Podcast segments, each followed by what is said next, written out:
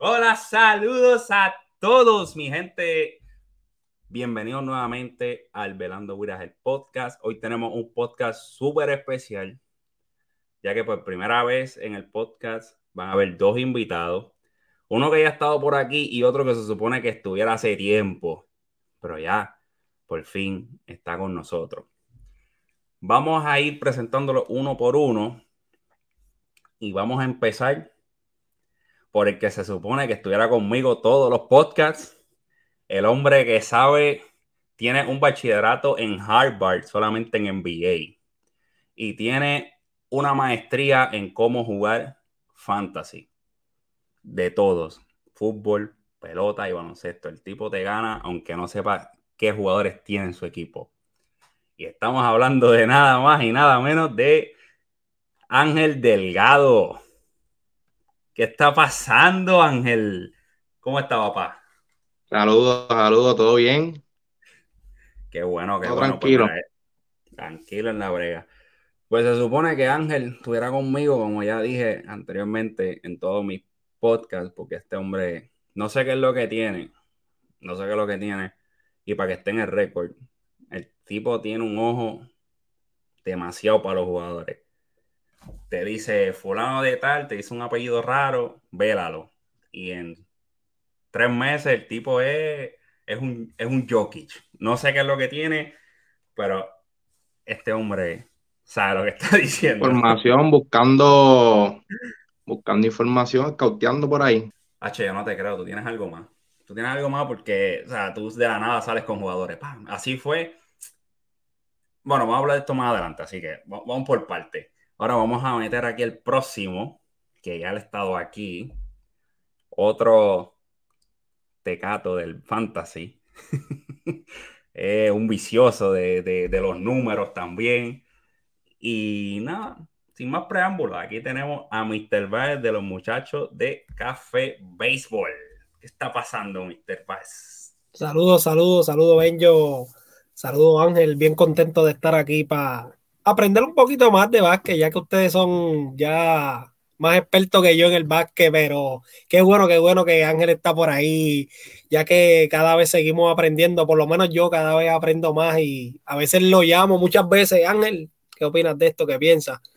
Y este, de verdad que, hombre... hay, que hay que decirlo basado en los, premios de NBA, Milton es como el most improved player.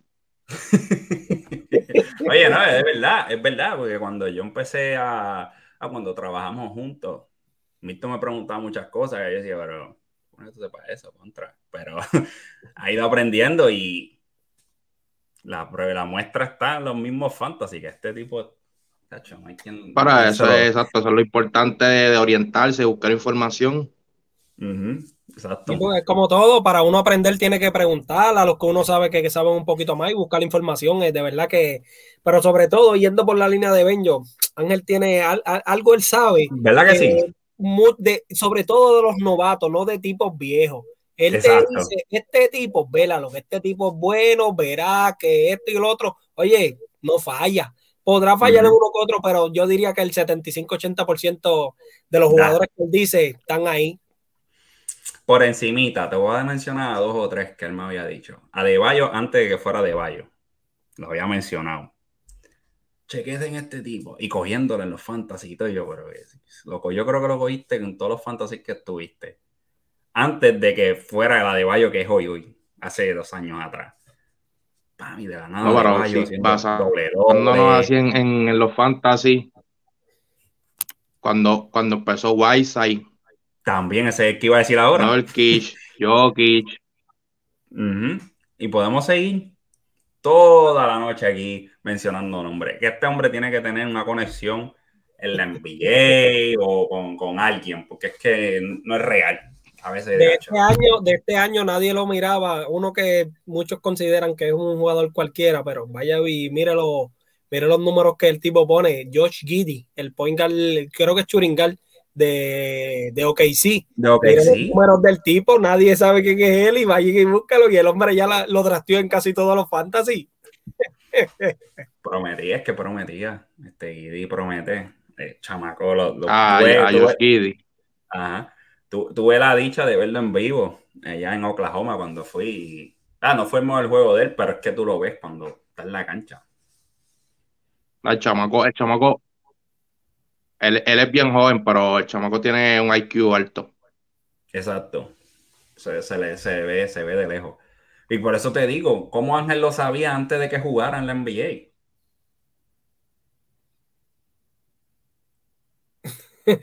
algo tiene, algo tiene. Como les dije, pues buscando información, o sea, eso es Twitter. Twitter, ya tú sabes. Eso yo no te lo creo. Pero nada, no vamos a decir el truco. No vamos a decir el truco, así que apúntanos por ahí, no vamos a decir nada. Pues vamos a hablar de Phoenix, obviamente. Porque como estaba mencionando ahorita, fanáticos de Phoenix hay un montón hoy. Pero no siempre ha sido así. Porque todo el mundo sabe que el equipo que está ganando, para es que va todo el mundo. De toda la gente que yo conozco, el único fanático real que, lo, que siga a Phoenix desde que lo conozco, junto al equipo de Dallas, de los míos, es Ángel. Ángel, cuéntame tú, aparte de que ha sido doloroso todos estos años, saber que ahora tu equipo está contendiente a, campeonato. No, pues obviamente es algo bueno, porque quieran o no, tienen que aceptar que pues somos el mejor equipo. En realidad, Fini es el mejor equipo, ¿sabes? Tú, tú los ves jugando, es el equipo más completo. Mejor que Miami. Gracias. Gracias, ¿cómo? Mejor que Miami. Claro. Es que, es que no, no sé, pues eso no hay duda, brother. Eso tú miras el récord y es el único equipo en la NBA ahora mismo que no tiene doble, doble dígito en, derrota. Eso es grande. Eso es grande. No, no, es que ahora mismo, ¿sabes? El, equipo más el equipo más dominante, ¿sabes? Esa dupla de, de Chris Paul y Booker está a otro nivel. Mm. yo me acuerdo cuando llega ese cuarto cuadro no hay break. Sí, no, eh, eh, tienen closer de más. Y, y, hace, esto fue en el chat que tenemos de, los brothers. Hace, ¿cuántos años lleva Booker en la NBA? ¿Seis? ¿Verdad? Por ahí, por ahí, seis, seis, siete, por, ahí. Esto fue hace más de cuatro años atrás. Estamos debatiendo que quién iba a ser la próxima cara del NBA. No sé si tú te acuerdas de eso. Que yo dije Giannis. Y me vieron que era un loco. Entonces, tú dijiste que lo más cercano a Jordan, y fueron palabras tuyas, puedo buscar el chat, era Devin Booker. ¿Qué, ¿Qué tuviste en Devin Booker? Porque mira, o sea, no es que sea un Jordan, pero ya estamos viendo de qué está hecho Devin Booker. Y es como. Es que su, su jugador favorito es Kobe Bryant su juego lo modela basado en Kobe Bryant, ¿sabes? Su, él dice que se va a llevar por lo que era Kobe Bryant, ¿sabes? El Mamba Mentality, así son como varios otros jugadores, ¿entiendes? Pero él, entiendo que lo ha llevado a otro nivel, ¿sabes? Tú, tú el juego y este como este, él, quiere ganar, ¿sabes? Él, quiere acabar contigo, ¿sabes? Ese, eso, ese post en el mid-range eh, de verdad que, y, este año ha mejorado su defensa también, que eso nadie lo habla, pero este año ha mejorado su defensa bastante. Desde el año pasado se veía. desde el año pasado se veía. Ahora, ahora un jugador que lo criticaban por no defender, de estar pendiente solamente a la ofensiva y demás, ya está, ya la defensa está llevando a otro nivel. Se está convirtiendo en un jugador mucho más completo y es algo más peligroso para la liga. Quiera o no, es algo que... Sí, y, este año he podido ver más juegos, obviamente, y me dolió cuando le ganaron a, ayer, a, ayer, antes de ayer creo que fue que ganaron Maps. Pero volvemos, el juego apretado, ahí, apretado, perdiendo en el cuarto cuarto en los últimos minutos. Y le sacaron las patas. Viene Booker, viene Crowder, vienen todos estos chamacos que están, que switchean cuando ponen ese, eh, cuando empiezan el small ball. Esa gente switchea todo. O sea, ahí no hay break, ahí switchean todo y aunque no puedas, hasta el mismo Chris Paul si no puede, te mete un codazo por las costillas o por la cadera, te saca a lo que llega al próximo, a, a lo que llega Crowder o alguien a ayudarlo. Y, y, es una cosa, mira, ahora mismo se acaba de acabar el juego, le ganó a Utah. ¿Cómo? Te lo tiro ahorita que iban a ganar. Estaba apretado, empezó el cuarto quarter, faltando cinco minutos, apretaron y se acabó. O sea, ya, es, verdad, es, verdad, es verdad que Mitchell y, y Gobert no estaban jugando, pero. Yo creo que hubiese sido el mismo resultado. Pues que, es que un, win, un win es un win. Win es winning, si no preguntar a Toreto. Pero. Pero si no, el, equipito, el equipito está bastante completo. Sí. Hay un movimiento que pues, se viene rumorando desde antes de comenzar la temporada, todavía no se ha dado. Pero pienso que si se da, se pone mejor. ¿Cuál? Cuéntanos. Pues se ha rumorado de cambiar a Jalen Smith y a Dario Saric, que pues está lesionado, o sea, no jugó esta temporada. Es un contrato muerto. Ya va a ser la gente libre esta, esta off-season. Para los Spurs por Tadeu John. Que es un cuadro que los ayudaría en rebote, en defensa. Sí, saliendo de la banca. Exacto. Yo tengo un, yo tengo un hate on love con Teddy John. Ese hombre, no sé, desde que estaba en Philly. Es que ese hombre es fajón, ese hombre es fajón, ese hace, él hace su trabajo, ¿entiendes? Él va a hacer su trabajo. Sí, pero yo lo, yo lo veía en Philly, desde que está en Philly. Ajá, con Drew Holiday. Ajá, que ese equipito estaba bufiado. Y hacía de todo. Venía un juego, te hacía de todo. Y switchaba. Y es incómodo, es incómodo, un jugador incómodo. Y hacía de todo. Entonces después estaba como, tenía un slump como de 4, 5, 6, 7 juegos. Y después volvía, tenía un juego bueno, 2, 3, 4, 5. Y después volvía otro, otro slump de 5, 6, 7. Entonces, jugadores así a mí, a mí por lo menos me... Pero de que tenga el potencial y no le den tanto atención a él, ahí es donde él brilla más. O que mm. en, si, en el sistema este de, de, Phoenix, con toda esta gente que su chat, todas las posiciones, yo creo que sería un fit. Pues, pero es que mira, eh, mira a Villombo, mira a Villombo, Villombo no estaba en ningún equipo, no estaba ni jugando. Y míralo ahora. Double double, o sea, eh, está, está, produciendo, yo creo, mejor que como ha producido en, en años pasados. Ese es otro, otro Villombo también, es lo mismo. Eso te iba a preguntar, Ángel, ¿qué opinas sobre esa adición de, para darle pues un poco más de, profundidad en cuestión a la pintura? Este, a los grandes le hace falta, le hace falta. y, tardó, ahora. tardó solamente un juego en que Chris Paul dijera, este hombre es de aquí. Terminaron firmando lo que van a hacer. Y dio resultados, hasta el momento ha dado resultados, porque el hombre ha jugado ha tenido como tres juegos haciendo doble doble, dos, tres blocks. o sea, el hombre y están ajustando. Cubriendo bien a, Ayton.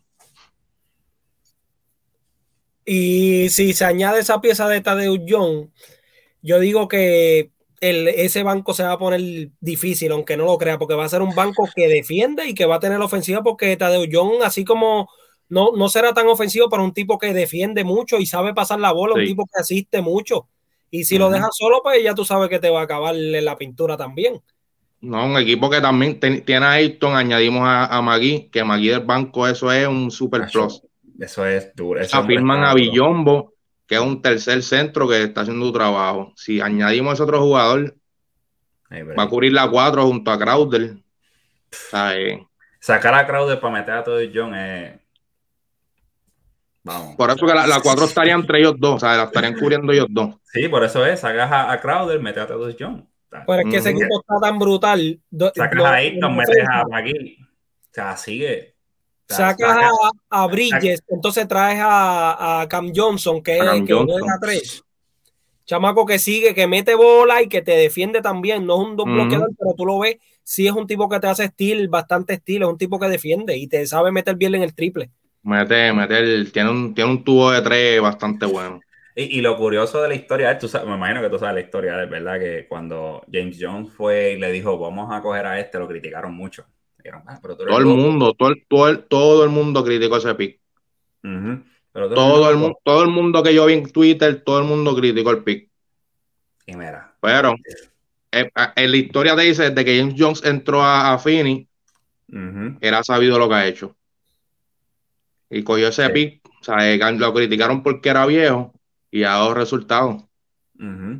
Pues chamaco ha caído en el sistema perfecto. Perfecto, sí. Eso se están convirtiendo en un equipo, o sea, el sistema de, de Phoenix hoy día, yo creo que está, quedándose y estamos viendo los resultados, que es lo peor, porque ya esto no, esto no fue un día para otro, esto ha sido poco a poco, por los años, y ya en la burbuja que de por sí yo me encojoné cuando cómo, cómo ganan ocho corridas y no me dieron la oportunidad de desempatar para poder entrar, que, eso, eso hubiese sido un game changer bien brutal en esa burbuja, porque Finis estaba caliente. David Cooper estaba ridículo. El, el, el que le metió a Paul George en la cara. eso quedó, yo lo estaba viendo. Yo, eso es, eso es histórico. Eso fue, eso fue precioso. Y, es histórico.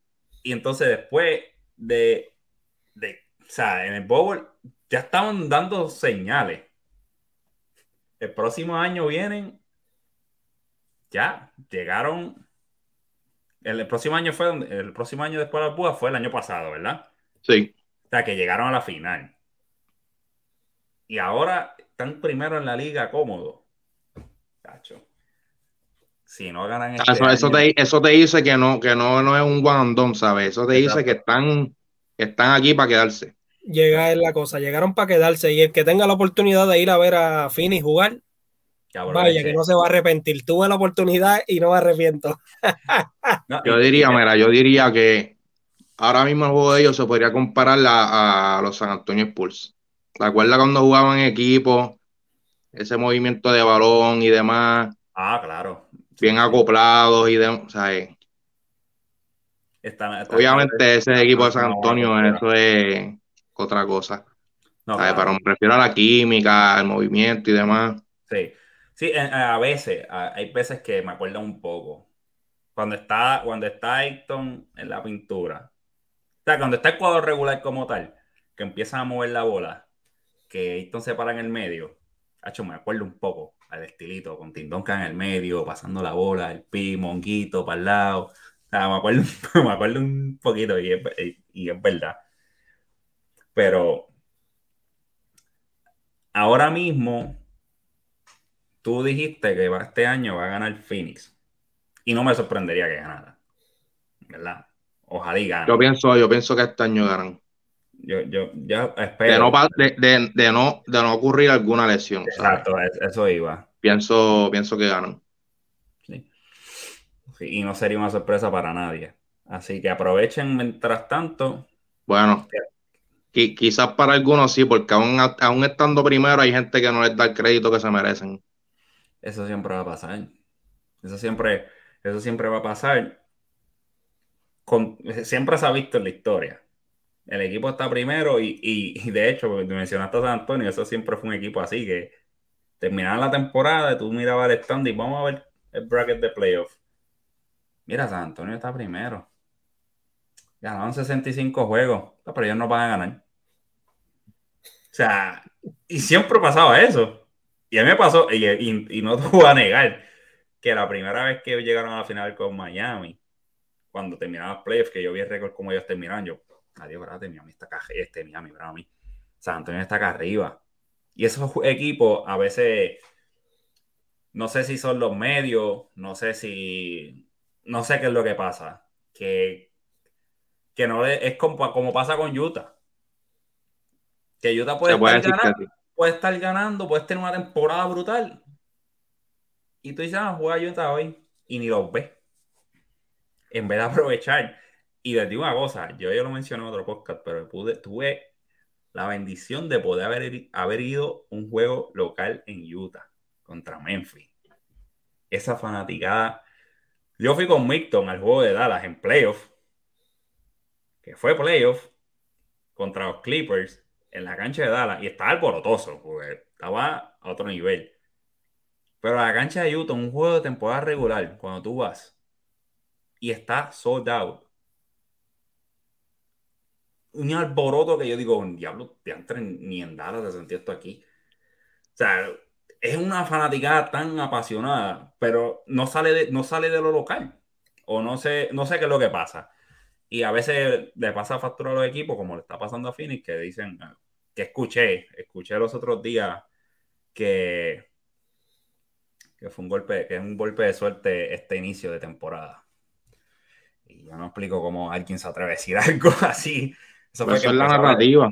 Eso es la narrativa. Eso es la agenda. Quieren impulsar ciertos equipos.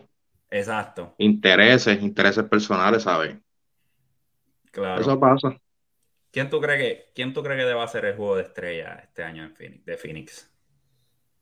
que deba de entrar. Deba entrar, exacto. Chris Paul, de Booker, los dos. Los dos. Deben de entrar los dos. Tienen el mejor equipo de la NBA, ¿sabes? ¿Por qué no? ¿Pero tú crees que entren los dos? Pienso que sí. Ok. Sería lo ideal. Sería lo perfecto.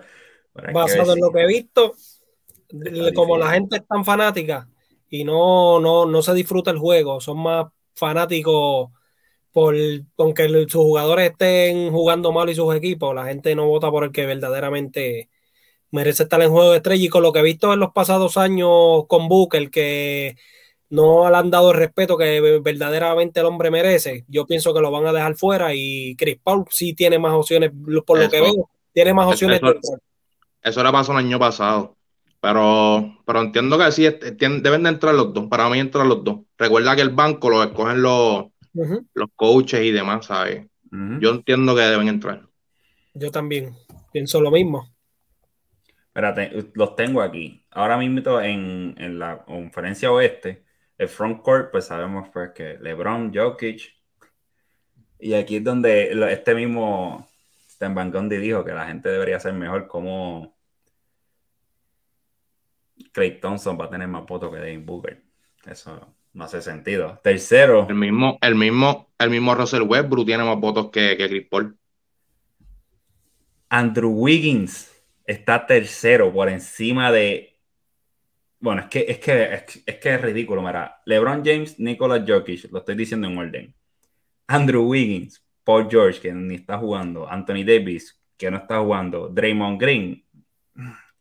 Vamos. Carmelo Anthony. Carl Anthony Towns. Rudy Gobert. Y fíjate, 10 estados de Andre, de Andre Ayton no, no sabía que estaba por ahí. Eh, eso es sorpresivo. Eso, fue sorpresa. Ese sí que no, no, no me imaginé que estaba ahí. Pero, o sea, tú tienes a Andrew Wiggins por encima de Rudy Gobert y, Anthony Towns. Vamos, por favor. Entonces, los Gares, que esto se, estaría lo complica, está complicado porque tienen a, a, Curry. Me voy a poner colorado aquí. No menciono más nada, por favor. Curry, Morant, eso se entienden. ¿Verdad? Curry Morant, yo creo que son los tops ahora mismo en, en Gare, en el West yo, yo los tengo top. Está Luka Doncic, Clay Thompson, Devin Booker, Russell Westbrook, Chris Paul, fíjate, Donovan Mitchell, Lillard y Anthony, Anthony Edwards. No sabía que estaba por ahí. So que Booker y Chris Paul en realidad tienen un buen chance de, entrar los dos, que sería, sería.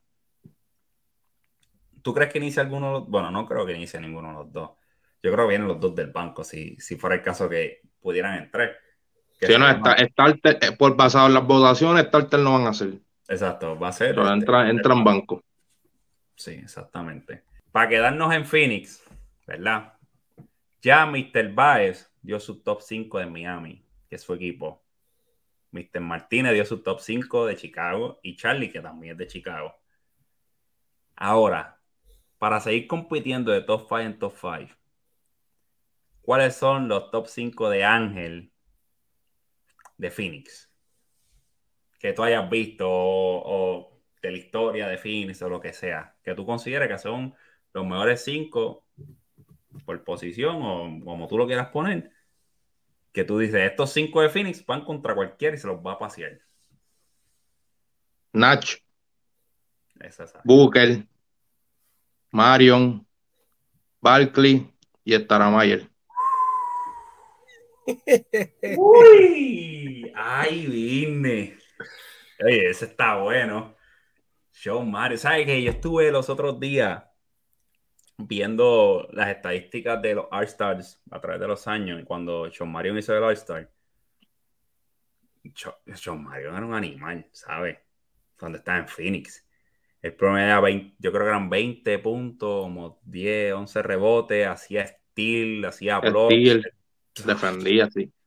Y yo tuve la dicha de poder verlo, o sea, de poder, poder verlo jugar. Y ese equipo de Phoenix siempre fue especial, hermano. Cuando, aunque Steve Nash, todo el mundo sabe que esos MVP, no sé, son debatibles.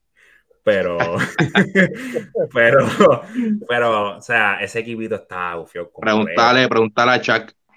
Chuck está mordido hasta el sol de hoy. Hasta el sol de hoy. Y todavía lo dice. Oye, tú, lo ves en, cuando hablan de, cuando están jugando Phoenix en TNT. Siempre hay, o Barkley se lo tira para chaval, o alguien se lo tira. Ah, mira, este. Phoenix, ¿te acuerdas? El que jugaba ahí, Nash. Le dijo el otro día a Barkley, ¿te acuerdas, Nash? El que jugaba ahí que te ganó. Y ahí está Shaquille López, le lleva la sangre. No, el, el, vive mordido, el vive mordido con él. Ah, ¿Pero qué tú crees? ¿Qué tú crees de ese MVP? Sé realista. No sea fanático, sé realista. Bueno, lo, que pasa... Lo que pasa es que esos MVP, este, no solamente, ¿verdad? Mi pensar, no solamente los basaron en números, ¿sabes? Nash y promedió un doble doble con asistencia, obviamente, pero llevó a Fini a tener uno de los mejores récords. En dos temporadas tenían la mejor ofensiva. Sea, que Nash le dio un, giro a ese equipo, ¿entiendes? Y pues los llevó a otro nivel y pues pienso que fue algo que consideraron y le ayudó a ganar los MVP. Ok. Eh, ok. Te fuiste por pasión. No fuiste, no fuiste objetivo, pero no está bien. Eh, eh, es, tu opinión, vamos a respetarla. Vamos a respetarla. Vamos a ahí. Ok. Ahora, antes de pasar al, al equipo que quiero hablar, que por esto fue que surgió todo esto, el 3 deadline. No, no sabes qué, vamos, vamos, vamos para vamos el equipo primero, olvídate de eso. Lakers. ¿Qué está pasando en Los Ángeles? Milton, ¿qué tú crees que está pasando en Los Ángeles? Es el equipo, o sea, se sabe que es el equipo, pero es el coach, es un jugador, son dos jugadores, es el sistema. Ah, ¿Qué, tú, según tú, qué, es lo que tú ves en, en Lakers? Yo por lo menos a mí me da dolor de cabeza acá que los puedo jugar. O sea, yo prefiero no, dejé de verlos porque me da dolor de cabeza. pues mira, aparte de que hay un caos, como pasó con los Yankees el año pasado, hay que están apretando el botón, que aprieten el botón del pánico desde ya. Off-season, la adquisición de Russell Westbrook. Pienso desde que, desde que yo vi ese cambio con todo lo que dieron los Lakers, yo dije, ese cambio no es bueno para los Lakers. Se desmantelaron, ese equipo no va a tener profundidad, no van a tener para firmar jugadores buenos y tener un equipo con profundidad. Caballo, con tres jugadores, en mi punto de vista, con tres jugadores tú no ganas. Tienes que tener jugadores buenos. Entonces, si tú me dices que es que las firmas que ellos hicieron alrededor de, después del cambio de web, pero si fueron, si fueron firmas este, de jugadores jóvenes, pero lo que tienen ahí es un hogar de envejeciente, mi hermano. Y como se está jugando la NBA hoy en día, un corre y corre, te podrán dar 10, 15 minutos buenos. A Berry Bradley, este, Trevor Ariza, eh, DeAndre Jordan, eh, Howard, caballo, esos tipos ya, sus mejores momentos ya pasaron. Esos son tipos que, eh, como se está jugando la NBA hoy en día, switchar, guardiar, correr a la misma vez, tú defender a cualquiera, esos tipos no lo pueden hacer, caballo. Y pues yo pienso que,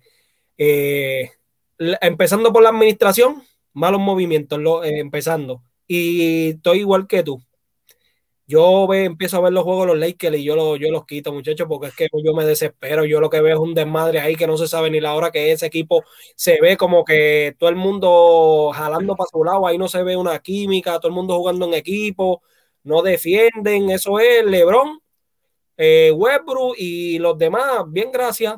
No hay nada ahí en verdad. Anthony Davis por otro lado está, está más blandito que una galleta tostada que se parte de mirarlo, caballo. Así un equipo no gana, caballo. Eh, claro, no, no le ha ido bien en cuestión a la salud, pero tú no dependes de un jugador para ganar, caballo. ¿Me entiendes? Ese equipo hay que romperlo completo y volverle a reestructurarlo, caballo. Es lo que yo pienso y lo que yo veo. Y sorry los que son fanáticos de los Lakers, pero es la verdad por mí, por mí, que, que ni entren a los playoffs, de verdad, que se queden, que se vayan eliminados. Y que conste, soy Lebron, para todo el que no lo sabe, le guste o no, pero lamentablemente los Lakers, por mí que se eliminen de verdad. Y el problema no es Westbrook. Hay que ver también esas rotaciones que está haciendo el dirigente, yo no los entiendo, yo no sé qué está pasando ahí, pero no creo que el jugador Russell Westbrook, como todo el mundo, muchos hablan, ah, Westbrook, ya, che, qué malo está jugando, esto y lo otro. ¿Qué están haciendo los demás que están alrededor de él? Él no juega solo. Él no juega a los 48 minutos. Son muchas cosas, son muchas cosas que están pasando ahí. Empezando, es lo que yo digo, eh, tienen que empezar a jugar más en equipo porque si no, no van para ningún lado, caballo. Y tienen que defender más porque son un equipo ofensivo, pero si tú no defiendes. Ofensivo. Ofensivo en el sentido de que, te pueden meter 100 puntos en cualquier noche, ¿me entiendes? Pero ahora mm. pregunto yo, ¿cuántos puntos eh, permiten ellos? Dime. Te voy a decir ahora. Caballo, yo, yo miro las estadísticas. ¿Cuánto promedian los Lakers en block por juego? O steal por juego. El más que está promediando creo que es LeBron James ahora mismo y Anthony Davis en cuestión a steal y block. Los demás, más nadie literal galdea en ese equipo. Eh, ese, ese equipo está malo, para, está feo para la foto. Ángel, ¿qué, ¿cuál tú crees? O sea, que tú cuando, cuando tú ves a los Lakers, aparte de sentir odio y de, que no te gusten, este, ¿qué otra cosa? Ah, o sea, ya, yo no me los disfruto para, nada, en realidad. Bueno, pues yo te, yo te puedo decir lo contrario. Yo me disfruto lo que están pasando. Eso es un equipo que no da gusto ver, sinceramente. No, pero, pero, pero pues, hablando del equipo como tal, mm. en realidad el problema empieza por el, gerente general. Ok. Los movimientos, o sea, el equipo que conformó, no un equipo para luchar por el campeonato como, como ellos pensaban. Ahora mismo de André Jordan y Trevor Ariza deben de estar en su casa retirados. Esos hombres no componen nada el dirigente, ¿cómo tú me puedes decir a mí que estás empezando con, con Avery Bradley? O sea, ahí, tú tienes que darle más minutos a Malik Monk y tienes que darle minutos a Reeves, que, ese hombre es un tirador de tres. Necesita tiros de tres. Desarrollarlo. Tiene a THT, a Horton Tucker, que, o sea, ese hombre, la realidad es bien inconsistente, ¿sabes? Pero para, poner a Arisa, y para poner a, todos esos viejos, ¿sabes? Darle minutos a ese hombre. Mira, yo, te voy a decir malo. Eh, otra, otra cosa. Es como dice Milton, ¿verdad? Yo no, voy a hablar de Westbrook. Westbrook, pues, todo el mundo sabe lo que, hace, lo que hace Westbrook, lo que hace, sabe lo, los problemas de él. No voy a hablar de él. Otro problema yo pienso que es Anthony Davis. Ah. No voy a hablar tampoco de sus lesiones porque eso todo el mundo lo sabe ya. Mi problema con él es que su mejor posición es la 5. Y él no quiere jugar la 5. O sea, si tú, si tú quisieras mejorar, tú dices, pues mira, yo juego la 5 porque pues así evitas tener que jugar a Howard y a Jordan tantos minutos. Sí, es lo que el equipo necesita. También. Pues, tú juegas la 5, LeBron puede jugar la 4, entonces le da, pues, ¿sabes? Tener una rotación más abierta. Claro. Pero. Ahora mismo. Tienen, que hacer varios movimientos. Ellos están 27 en la liga en puntos permitidos. 112 puntos por juego le están mediando. Pero ellos, ellos están séptimos en, puntos anotados, 111 puntos por juego. Asistencia, pues. Pero están permitiendo. O sea, aquí lo dice todo. Por eso tienen un récord perdedor.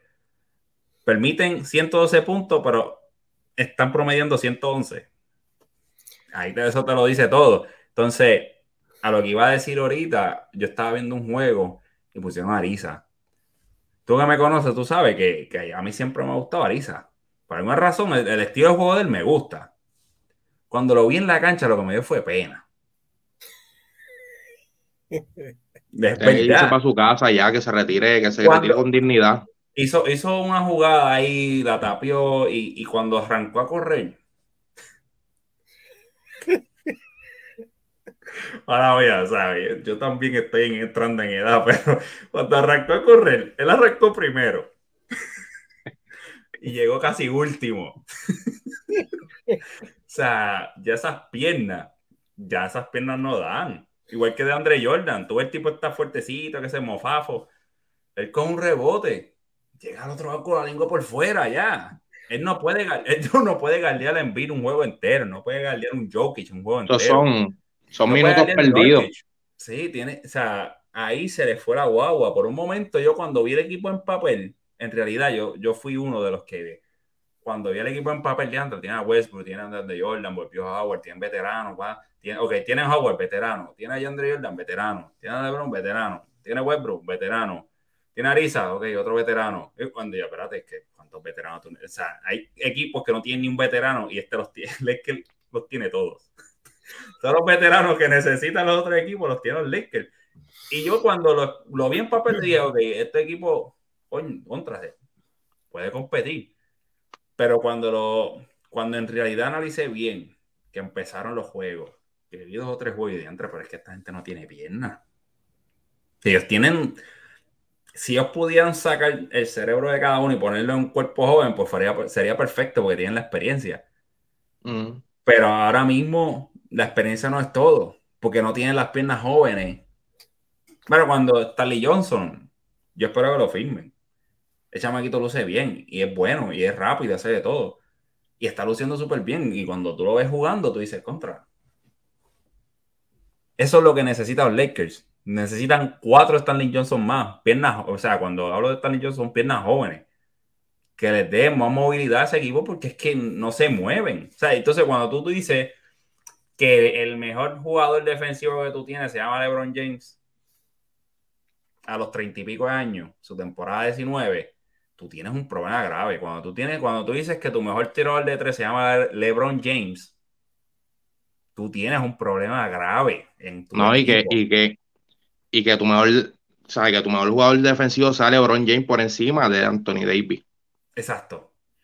Que si venimos a ver, se supone que, que, que sea ahora mismo la cara del equipo. Se supone. Y no lo ha mucho. Yo, y, y, de hecho, Milton sabe que se lo dije, este año es el de Anthony Davis. Yo creo que este año él va a decir, ok, Lakers es mío, yo soy la cara del equipo, yo soy, yo soy Los Ángeles Lakers. Es lo que está supuesto que hubiera pasado. Exacto, yo pensé por un momento que este hombre va a venir a matar, y vino a matar el banco, el, están matando jugando brisca. Ah, todo lo contrario, LeBron dijo, este es mi equipo. Y ustedes ven en la temporada 19, a la edad de 38 años, cómo el tipo está jugando. No voy a abundar mucho en lo que él está haciendo, pero como Ángel ya tocó, el gerente general, los movimientos que hizo fueron malísimos. Eh, la confesión de ese equipo fue malísima. Horrible, horrible. No tienen, no tienen. Eh, oye, se enfocaron en Anthony Davis, LeBron y Westbrook. Después de ahí, lo que firmaron, tacho, un chorro de bien. y, el problema, y el problema va a ser que lo va a pagar el, dirigente. Porque aunque tenga un problema, va a tener un, tiene un poco de, culpa, obviamente. Pero va a ser el primero en irse. Y ese no es el problema, es la realidad del caso, porque cuando tú vienes a ver qué te, qué te da Berry Bradley, qué te da Andre Jordan, este, todos esos jugadores que te da risa cuando tú miras los minutos de juego y, lo, y la producción que hacen, tú dices, pero ¿y qué hace este tipo aquí? Por eso, pero por eso es que digo que tiene un poco de, culpa, porque son jugadores que no deben de estar jugando. Claro, claro, y eh, es lo que digo yo, ellos piensan, ah, por nombre, sí, tú necesitas veterano en el equipo, pero tanto. Hoy en día tienes que pensar cómo es que se está jugando la NBA. La NBA hoy en día se juega demasiado rápido, un corre y corre, todo el mundo tiene que switchar porque todo la mayoría de los jugadores, hasta los mismos centros, son rápidos, switchean. Hay muchos que saben switchar porque tienen que pues, guardiar los point a la hora de las cortinas, tienen que quedarse el hombre pequeño con el hombre grande, el grande con el pequeño, y pues eso los Lakers no, no hay break ahí, no hay break, de verdad. Y yo lo, lo hablé, lo hablé con Benjo. Oye, Oklahoma tiene eh, empate con 14 y 33 en la última posición del oeste. Y los Lakers se perdieron dos veces con el equipo de Oklahoma. Y no es por quitarle el crédito, pero eso te deja decir a dónde está el equipo de los Lakers. Dos de esas derrotas que ellos tienen es contra el equipo de Oklahoma. Que deja mucho que decir porque Oklahoma está último lugar. Si tú me dices que Oklahoma es un equipo que está contendiendo, pero Oklahoma no tiene nada para contender. Si ellos están contendiendo para los primeros picks del año que viene del draft. Así mismo, ¿eh? Y, y, y, el dato que, que, pica más, que están ganando por 26. Que me acuerdo, estaba hablando contigo, que me dijiste, esto se acabó. yo, eh, vamos a ver. Cuando me meta a, la media hora, y yo, espérate, ¿qué pasó aquí? Ahí te deja saber que no tienen, o sea, no tienen cerradores, no, no tienen defensa, no, no tienen, o sea, ese equipo está ahora mismo. Están batallándose para, para, para entrar en el Playing Tournament. ¿Sabes lo que es eso? Otra vez otro año peleando para el Playing Tournament, para poder entrar. Bueno, pero ahora, ahora, ahora, le vuelve David. Vamos a ver si eso le sirve de motivación, ¿verdad? Bueno, vamos a ver. La pregunta es: ¿cuánto durará? ¿Cuánto tiempo va a estar jugando saludable? esperemos de verdad este, que el hombre se mantenga, porque es un tipo que a uno le gusta ver jugar, ¿me entiendes? Un jugador que, es una superestrella, ¿me entiendes? Que transporta mucho. Y un jugador que cuando está en cancha, pues los Lakers son otros, porque cuando LeBron eh, no está, el hombre mete pantalones, ¿me entiendes? Y pues, este, ahora pues, pregunto yo, mm. este, ¿qué deberán hacer los Lakers antes del 3 del line? Ángel, ¿qué movimientos tú harías? siendo gerente. Está, difícil porque la realidad no tiene muchas piezas que, ofrecer. Yo estuve leyendo y básicamente ellos le han ofrecido a, Horton Tucker a toda la liga y nadie lo quiere. Y es un jugador que es joven, ¿sabes? Pero está cobrando 10 millones. Es un jugador que está siendo bien inconsistente. Entonces los Lakers no tienen capacidad de ofrecerle un primer pick este año. O sea, no tienen, no tienen esa flexibilidad de poder este, ofrecer un buen paquete. Y lo único atractivo que, exacto, eso es lo que voy a decir. Lo único que puede es poner a Westbrook. a Westbrook. Se ha rumorado, exacto, se ha rumorado cambiar a Westbrook por, por John Wall, pero es lo mismo literal. Exacto, es, es, un cambio. Es un cambio igual, entiendo, o sea, es lo mismo. Y quién sabe si peor, porque hace cuánto John Wall no juega.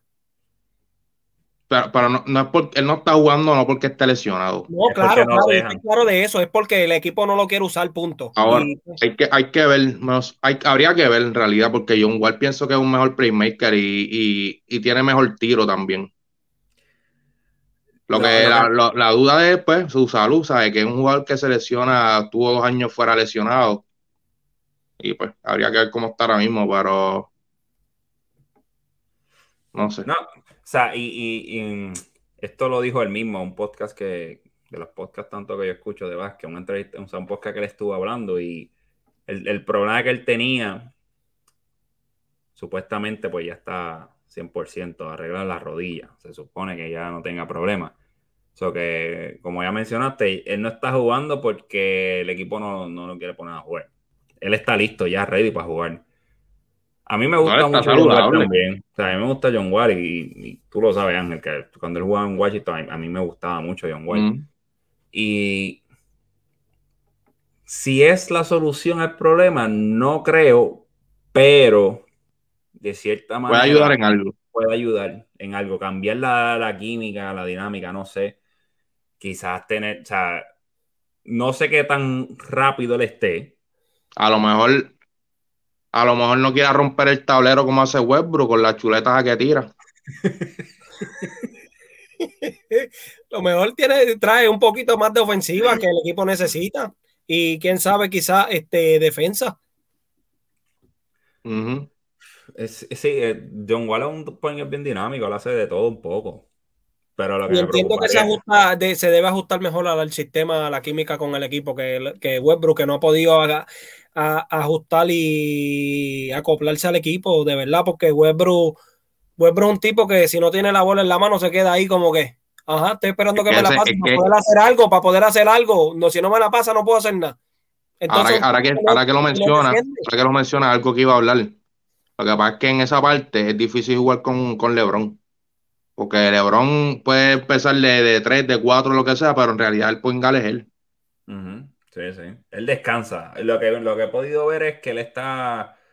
Él reparte la bola, o sea, que la baja en diferente. La puedes bajar, Horton Tucker, la baja Westbrook casi todo el juego, la baja 15. Pero ya tercer cuarto, la mitad del tercer cuarto para arriba, él, es el point. O sea. Y yo prefiero tener mis veces a LeBron de point que Westbrook. Vamos. A cualquiera. O sea, bueno, hello. King James. la, cabrita, la cabrita, la segunda cabra. Yo pienso que esa química, acuérdate que Well Bruno es un tirador nato de tres, ¿me entiendes? Y ahí viene el problema cuando tú tienes a LeBron bajando la bola. ¿Qué va a hacer? ¿Qué va a pasar con Westbrook? Porque Westbrook no es un tirador de tres. Entonces, uh Westbrook no es un jugador que le hacen una cortina para salir de una cortina para tirar de afuera, porque no es un, excelente tirador tampoco. Ese, y ahí ese, viene el problema. Ese es otro problema, que quieren poner un tirador de tres. Tú no tienes que ser un tirador de tres para ser una amenaza. Ahora mismo tú mira a Chris Paul. Chris Paul no te mata de tres. A John Pita saliendo de la cortina ahí a media distancia. Te metes tres pasos, tres pasos para adelante y tiras una John corta si tú practicas, porque yo sé que Weber está practicando la John pero lo que pasa es que él quiere meterla de tabla. Y ahí es donde tira los. No, es que es verdad. Miren los juegos. El, la, la misma jugada que hace Chris Paul, de irse por la derecha para tirar a John pa corta, le hace Westbrook por la izquierda, pero él quiere meterle tabla. Él la tira con toda la intención de tabla, pero es que. Yo, no sé. Él la, tira con buena intención, pero no le sale. No, no, no le sale. Yo estaba viendo un juego de él no hace mucho, caballo. Y ese tipo dice que intentó tirarla de tabla y la bola dio arriba del tablero donde está el reloj de los 24 segundos. Y yo dije, ¿a dónde tiro este? Yo dije, tiro al infinito y vaya, muchacho. Yo dije, sí, madre caballo, ¿qué pasó aquí? Ese tablero no le da huevo, tienen que conseguirle uno más grande, caballo. Tiene que conseguir un zapacón de eso de, de, de escuela, grande. Métela ahí. hacérselo por lo menos dos pies para cada lado más para que le dé. A fin de cuentas, entonces, Lakers en realidad, Westbrook no es el problema, yo creo. Yo creo que es todo el revolú, todo el embeleco que hicieron antes de, eh, o sea, antes de comenzar la temporada. Creo que ahí se, embarraron bien embarrados, se votaron más por la veteranía, sin evaluar bien el juego, cómo se está jugando, y eso le ha costado y se está viendo que yo creo que al paso que van, no creo que se queden fuera de playoff. Definitivamente van a entrar en playing tournament y puede ser que ahí ajusten y puedan entrar, pero de nada vale entrar en playing tournament y enfrentarte a Phoenix en la primera ronda o a un equipo saludable de Utah tampoco. O sea, digan lo que digan, Utah para mí es el segundo mejor equipo de la liga. O sea, un equipo que está bastante sólido y o saludable, donde están todos es un equipo que, es difícil de marchar también. De, la, liga en general o del oeste. De la liga. De la liga. Lo tengo, ahora mismo lo tengo por encima de Chicago por el momento. Chicago lo tengo tercero. Pero la gente se olvida de Utah. Y Utah tiene un buen equipo. Tienen lo mismo, lo mismo digo de Miami. ¿Qué? Que la gente se olvida de ellos. Sí, y eso es bueno. En parte de Miami me gusta que no lo mencionen y cuando te lo encuentran en el playoff te, te, cagas encima. Miami, Miami tiene tremendo equipo. Lo que pasa es que está lesionado, pero Miami tiene un equipo está profundo. difícil, difícil. Está profundo. Y, sin, y, lo brutal de todo es que sin sus estrellas, ellos, ah, no tenemos a Borden, ni a Debayo, ni a Lowry. No te preocupes, vamos a ganarle a, a Philly. Nosotros podemos. Cuando tú tienes esa clase de equipo, o sea, y eso yo lo hablo mil veces con Milton. O sea, es, la cultura de Miami es otra cosa. Y se, se están olvidando de ello y eso es bueno. Porque cuando tú empiezas a mencionarlo, ahí es, yo creo que eso es, un buen topic que podemos tocar ahora mismo. Que fue, yo estaba hablando de eso los otros días, que Atlanta, obviamente yo esperaba muchísimo más, yo los tenía arriba. Y esa gente termina tercero o segundo para allá, para allá arriba. Ahora están empezando a jugar bien, pero yo creo que fue el factor de que ellos mismos se pusieron un pin, como que hicieron tanto el boroto el año pasado que ahora todo el mundo, espérate, esta gente porque tiene un buen equipo también, tampoco es que son unos locos, tiene un buen equipo. Pero ya la gente se prepara para ello. Y ahí es cuando tú, te, tú mismo te pones un pin y la gente te va a estar pendiente. Con Miami no pasa eso. Con Miami la gente, ok, Miami. Y se olvida por completo porque no hacen ruido. Y cuando te toman contra ellos, te las ven bien feas. Ahora, Ángel, ¿qué tú piensas? ¿Qué es lo que está pasando en Atlanta? Lo mismo que, va pasando, que, que viene pasando hace un par de años. Problemas de ego. Salió hace poco el problema de que John Collins está teniendo problemas por, por su rol. Lo mismo que pasó el año pasado. Exacto, majo, ¿verdad? Eh? Mí se Es me lo mismo. eso. Es lo mismo. Muchos chamaquitos juntos con mucho ego. Sí. Eso es lo, es lo que está pasando. Simple. Ya está. Ese equipo, ese equipo está bufiado, pero es que a mí, a mí me pica un poco cuando tú tienes a Trey Young metiéndote 40 puntos, 15 asistencias y que pierdan como quiera. Es un buen equipo, pero esperaba a, a Gal- a Galinari pagándole 20 millones comiendo banco. Oye, pero esa él hizo, firma un buen cuando- él- esa él hizo firma- un buen trabajo el año pasado. Él hizo un buen trabajo el año Sí, pasado. pero cuando tú tenías a todos los jóvenes que tenías, ¿sabes? Que Mm. son con Bogal, eh, More Forward, Ujú, ¿sabes? ¿Para qué firmas a otro más? Y pagándole 20 millones. 20, 20 millones son un par de pesos, un par de pesos largos, largos. ¿no? Y, y ahora, mira, ahora está en el banco, ¿sabes? Sobreviviendo.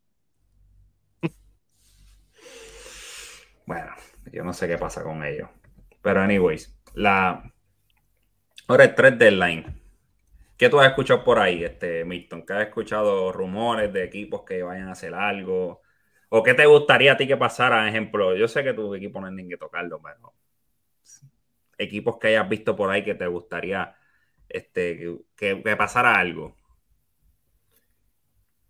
Pues mira, de verdad, hay muchos rumores, muchos rumores, pero El que te llama la atención. siempre yo sigo diciendo que la gente muchas veces, ah, rumores, esto y lo otro, y muchas veces los rumores nunca llegan a nada.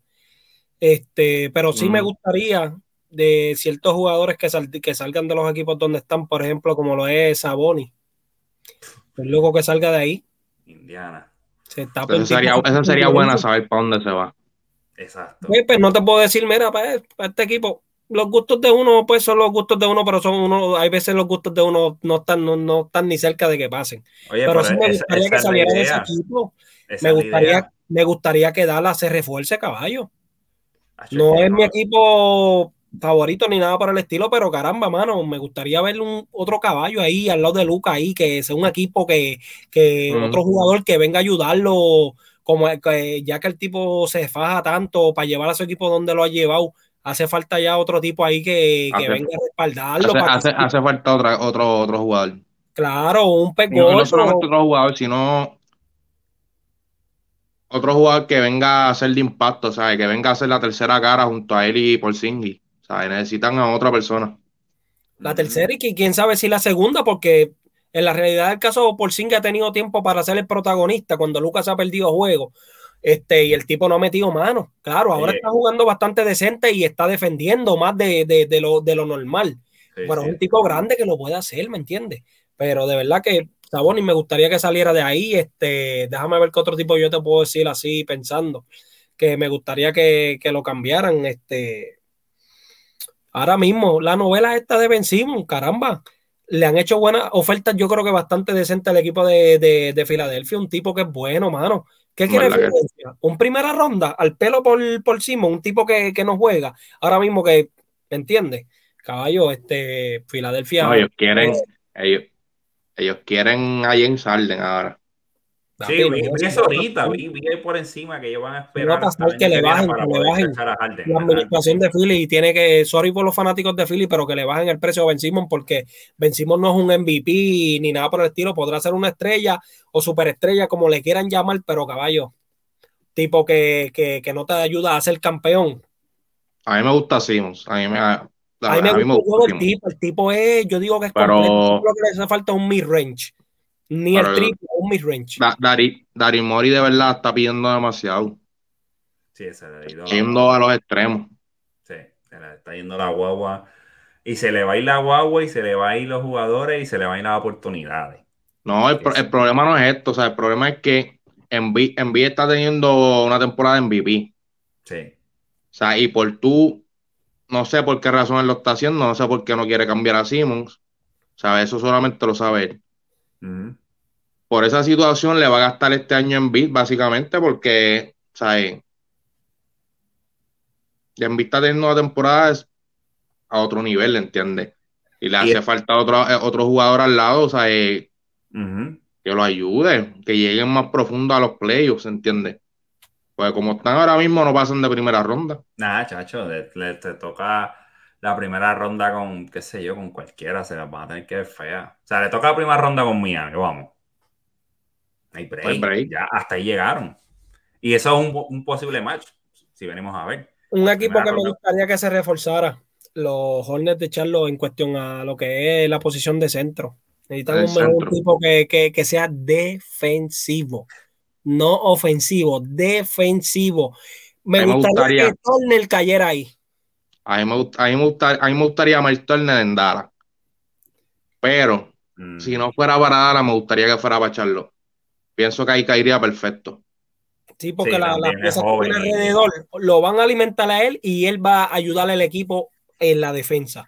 Verá mm. esto, verá qué dato curioso este de los Hornets. Ellos están en mito séptimo, tienen un récord 26-21. Están bien, ¿verdad? Tiene, están segundo en puntos por juego. Están metiendo 112 puntos por juego. Están segundo. En puntos permitidos están 28. Están permitiendo 114 puntos por juego. Están, básicamente están en la pelea con los Lakers.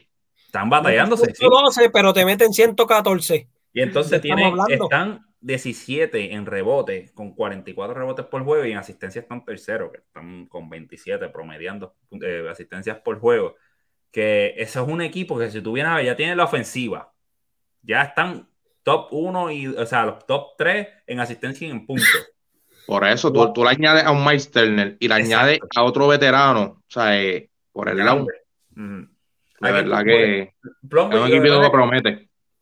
Bromby está, lo que pasa es que Bromby es inconsistente, pero si tú fueras a hacer un cambio, obviamente Turner caería brutal, pero ¿cuál sería ese otro que tú dices? Ese otro veterano grande que los puede ayudar a darle el paso a otro nivel. ¿A quién, a quién se te viene a la mente?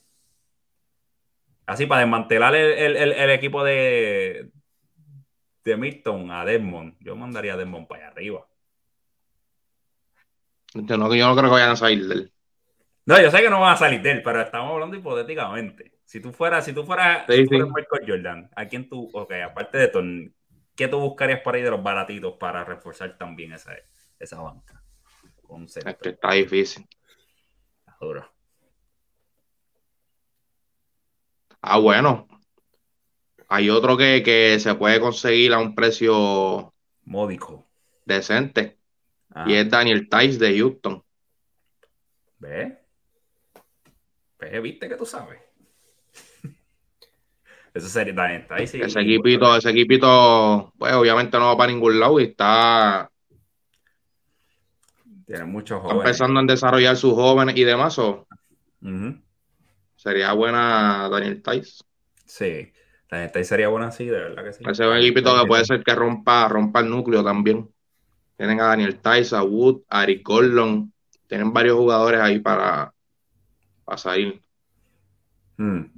Siendo tú el gerente general de Filadelfia, ¿hubieras aceptado el cambio que le hizo Detroit a Filadelfia? El de Jeremy Grant, Bay. Eh, eh, era Jeremy Grant, Chadwick Bay y este Olinick por Ben Simon. Y creo que incluía una, un pick, no me acuerdo si era de segunda ronda, el cual este, Philly rechazó. Yo lo hubiese arrancado la mano. ¿Qué, hubieras hecho, Ángel? Yo creo, yo creo que yo no lo hubiera hecho. ¿Por qué? Porque es que no sé, yo, yo personalmente no valoro a Jeremy Grant como otras personas. Ok. Yo no pienso que, que ese tipo de jugador, ¿entiendes? Quizás esté promediando 20 puntos, lo que esté promediando, pero yo no lo veo como, como ese jugador, ¿entiendes? Que sea un jugador reliable en, cuando vengan los playoffs, ¿saben? Que tú vas, no voy, voy a ir donde ya mi gran, que él me va a resolver, ¿entiendes lo que digo? Sí, sí, sí. O sea, no, no es un tipo de jugador que yo lo vea de esa manera. Pero un te game pregunto, changer, por, por decirlo así. si tú ahora y mismo, aparte, aparte de que es un jugador que básicamente juega la misma posición que Tobias Harris. pero te pregunto, ¿qué te está dando Ben Simon ahora mismo? Exacto, eso es lo que iba a decir. Eso Bueno. Por la temporada que está teniendo en beat, si tú quieres ganar con lo que te está haciendo Ben Simon, está recibiendo tres jugadores que no llegan a tres cuartas, como mucho llegan a tres cuartas partes de lo que va del contrato de Ben Simon, más un pick que vas a recibir aparte. ¿Tú crees que ese movimiento te, eh, te podría ayudar a ti a tener la profundidad necesaria y las piezas alrededor de Embiid para poder llegar a ser campeón? Por eso es que te di, por eso es lo que te digo, ¿sabes? Le, le- le ayudarían a tener profundidad, pero no creo que sería un movimiento que los ayudaría a darle ese próximo nivel. Exacto. Sí, yo, yo, yo digo lo mismo, sí, sí se ve atractivo porque sí te va a dar más piezas y vas a poder hacer un poco más ruido, pero para ganar como tal, no. Yo creo que la historia Va- de Embiid va. ya...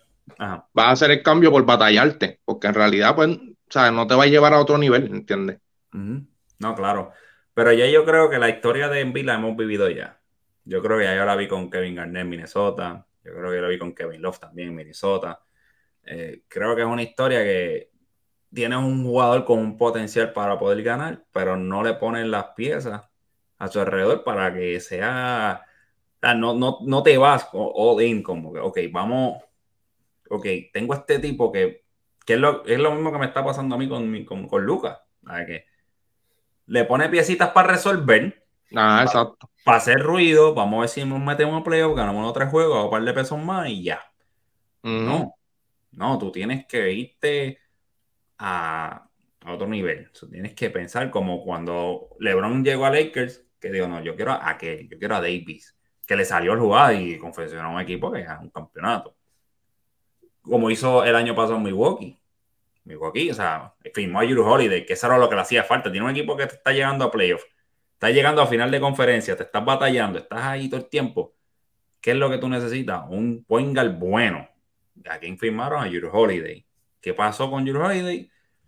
Ganaron un campeonato. Y este año no están tan lejos tampoco de, de por lo menos llegar a la final de conferencia, porque ese equipo está bueno, hay que ser realista. Pero Embiid está solo. De eso estaban hablando los otros días en el chat. Ah, este Embiid, el mejor jugador tiene segundo, todavía Harry, cuando a veces. Ah, exacto. Eh, Seth Curry si viene caliente y le dan la bola. Ok. Pero es lo que digo, o sea, haría ese, haría ese movimiento por tener más profundidad, porque en realidad, ¿sabes? No te, no te van a llevar a un- al nivel donde tú quieres. Yo lo, yo lo haría, por ejemplo, ¿sabes? basándome en, otro, en otros movimientos que se han rumorado, Ujú. yo lo haría por Jaron Fox. Ah, ese estuvo, ese estuvo, ese sí.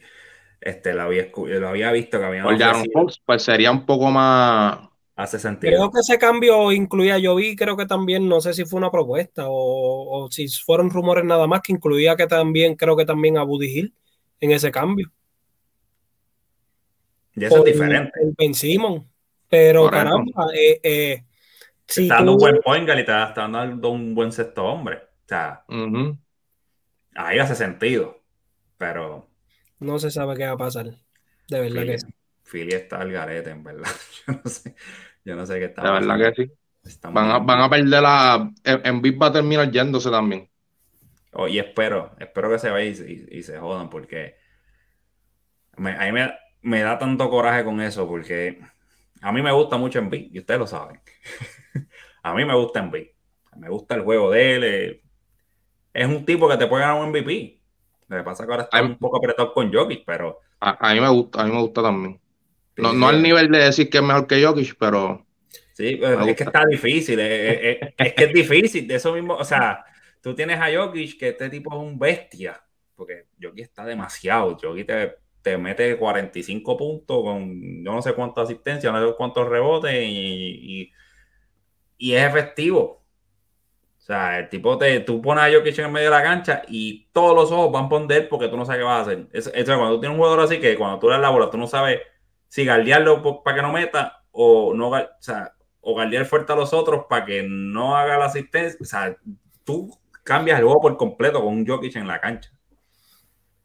Y, lo, y ahora mismo, hablando de Jokic, ¿van a, ¿tú crees que harán algo en el 3 deadline? ¿O lo dejarán así para que, para que se mueva para ver los playoffs? Ajá.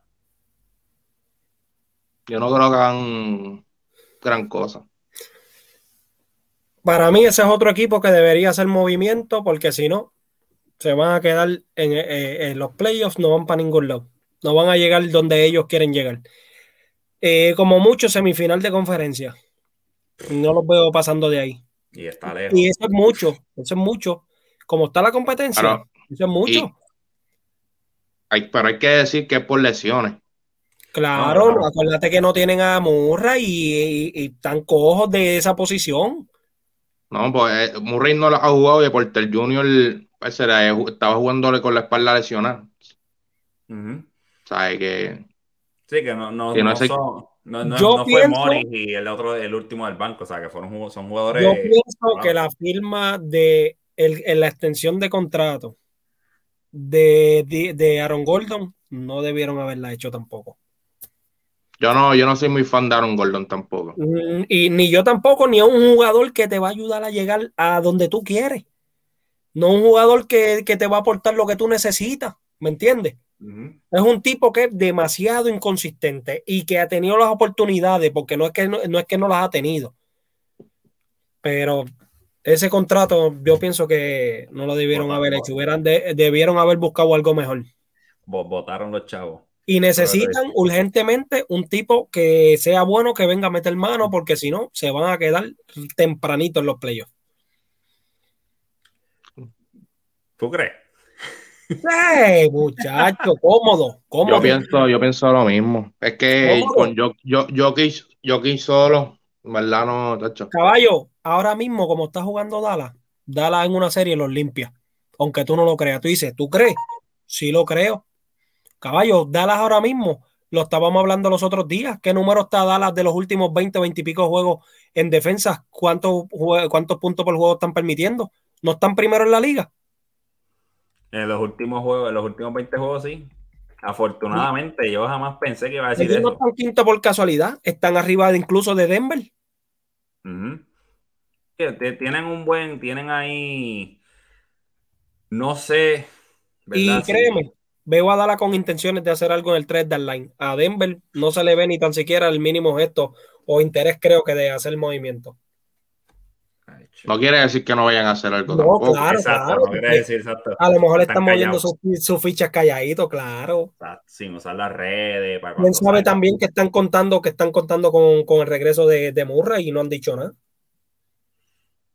Bueno, yo no sé, yo no sé cuál es el estatus de él ahora mismo. Pero yo no, yo no contaría con él porque es que eh, no se sabe cuándo regresa y tú no sabes cómo él va a regresar también, acuérdate. Uh ante el Porter Junior estaba, estaba practicando ayer, estaba tirando, ¿sabes? Estaba, estaba tomando tiros y demás en la cancha. O sea, que es un, es un progreso, pero pues, después de una, una, operación en la espalda, hay que ver. Un poco los, que, mira, mira Howard, cuánto le, cuántas temporadas le tomó en recuperación. Y a los 22 años creo que tiene él, ya está en su tercera operación en la espalda. Y eso que estamos en el 2022 y la tecnología y la ciencia ha avanzado. Pero es que, es, que la espalda es, delicado. De hecho, de ahí te puede quedar inválido. Un nervio mal que toquen, te quedaste y no vuelvas a jugar más nunca en tu vida. Que eso, por eso que Porter Junior, ese chamaco, honestamente a mí me gusta cuando juega. Cuando tiene la oportunidad de jugar, el chamaco, aunque es medio loquito, pero tiene potencial y es joven. O sea, el tipo. ¿Cuánto mide? 6, 9, 6, 10. Por ahí más o menos que él está. Somos 6, 10 por ahí. Y se mueve bien y tiene tiro. Y no tiene miedo de tirar. Ahí tiene que decirle. él, desde, desde, que venía del, del, high school, él venía con potencial a ser superestrella. A él lo que lo afectó fue eso mismo, las lesiones en la espalda. Y cuando, tú tienes un jugador que llega y no le tiene miedo a tirar, porque es que no tiene miedo.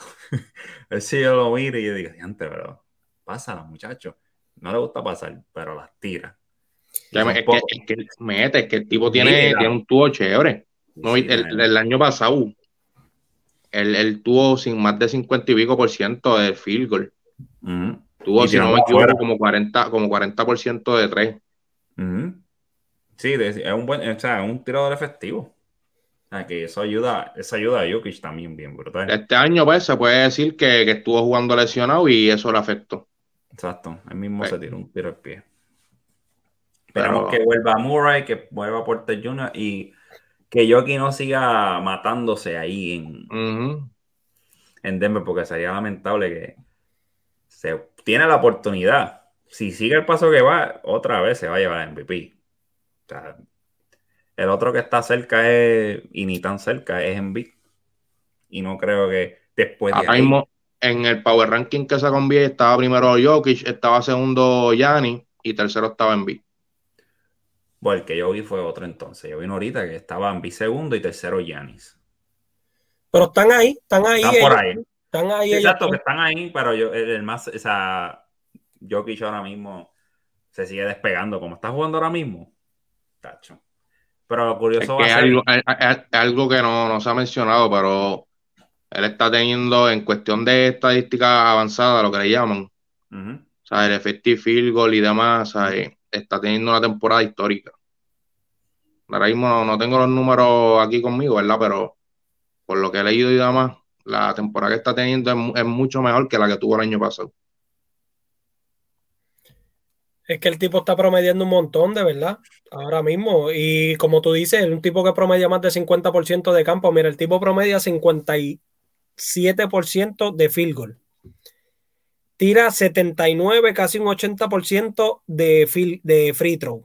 Y está tirando peor que el año pasado de free throw.